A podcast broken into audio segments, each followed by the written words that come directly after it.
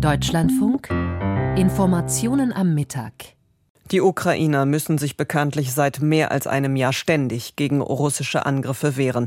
Derzeit scheint der Druck allerdings wieder einmal besonders groß zu sein. Denn neben der für die Ukraine immer schwieriger werdenden Lage in der ostukrainischen Stadt Bachmut muss das Land derzeit wieder massive russische Raketen- und Drohnenangriffe erdulden.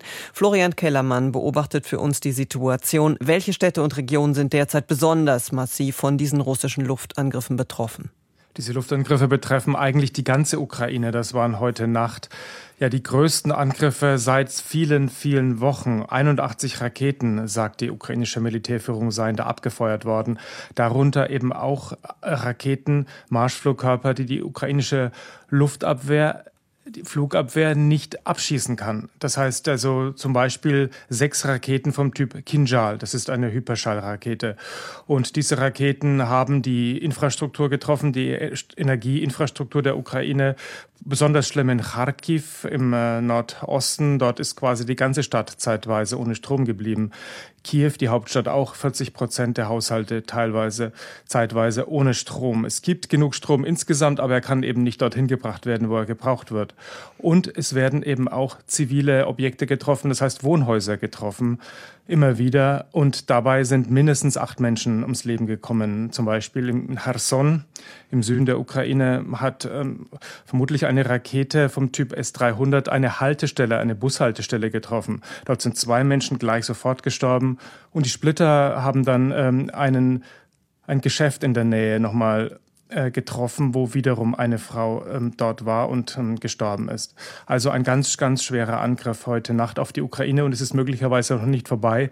Vor einigen Mo Minuten kam die Nachricht, es gibt wieder Luftalarm, fast in der ganzen Ukraine, weil in Belarus, über Belarus, ein Kampfflugzeug aufgestiegen ist, das eben in der Lage ist, wiederum so eine Rakete vom Typ Kinjal abzuschießen.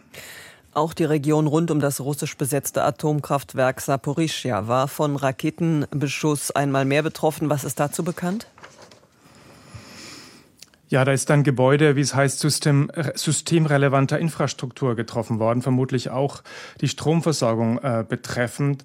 Und ähm, das Problem ist jetzt, dass das Atomkraftwerk in Saporizhia selbst nicht mehr von außen mit Strom versorgt werden kann. Das heißt, es ist wiederum zum sechsten Mal jetzt innerhalb dieses Kriegs vom ukrainischen Stromnetz getrennt und dieser Strom wird ja benötigt um die Reaktoren zu kühlen. Die Reaktoren 5 und 6 werden nun heruntergefahren, heißt es bei der ukrainischen Atombehörde Energoatom.